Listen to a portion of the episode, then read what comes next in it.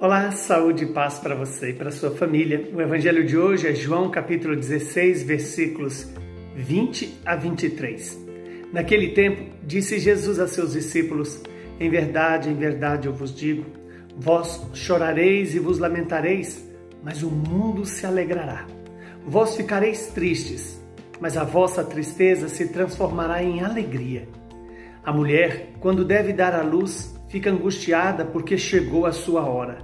Mas depois que a criança nasceu, ela já não se lembra dos sofrimentos por causa da alegria de um homem ter vindo ao mundo. Também vós agora sentis tristeza, mas eu hei de ver-vos novamente e o vosso coração se alegrará, e ninguém vos poderá tirar a vossa alegria. Naquele dia não me perguntareis mais nada. Palavra da salvação. Glória a vós, Senhor. Que esta palavra se cumpra em nossas vidas, perdoe os nossos pecados e nos conduza à vida eterna. Neste evangelho de hoje, Jesus nos alerta que tanto a dor de Cristo quanto a nossa dor é capaz de gerar alegria para o mundo. E a nossa tristeza, a nossa dor, o nosso sofrimento capaz de gerar vida eterna. Aquilo que a cruz provoca em nós se transformará em alegria na ressurreição. Por isso, hoje o Senhor nos convida a não ter medo nem da dor nem do sofrimento, porque isso passa.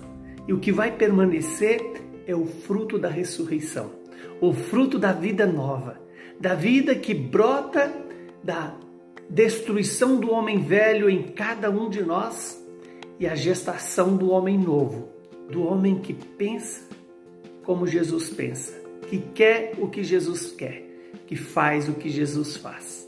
E esse homem começou a ser gerado em mim e em você no dia do nosso batismo.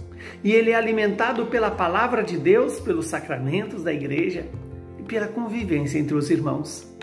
Por isso, não, não tenhamos medo da nossa cruz. Não fujamos da nossa cruz porque a dor e o sofrimento, a tristeza e a angústia que a cruz hoje pode gerar em nós, será transformada em alegria e em vitória pela ressurreição do Cristo Jesus. Que o Deus Todo-Poderoso nos abençoe, nos santifique e nesse dia em que a igreja lembra a memória de Santa Rita de Cássia, possamos ter a coragem e a ousadia desta mulher que soube optar em todas as circunstâncias, fazer a vontade do Pai. Ainda que nessa vontade do Pai estava incluso a dor, o sofrimento da cruz.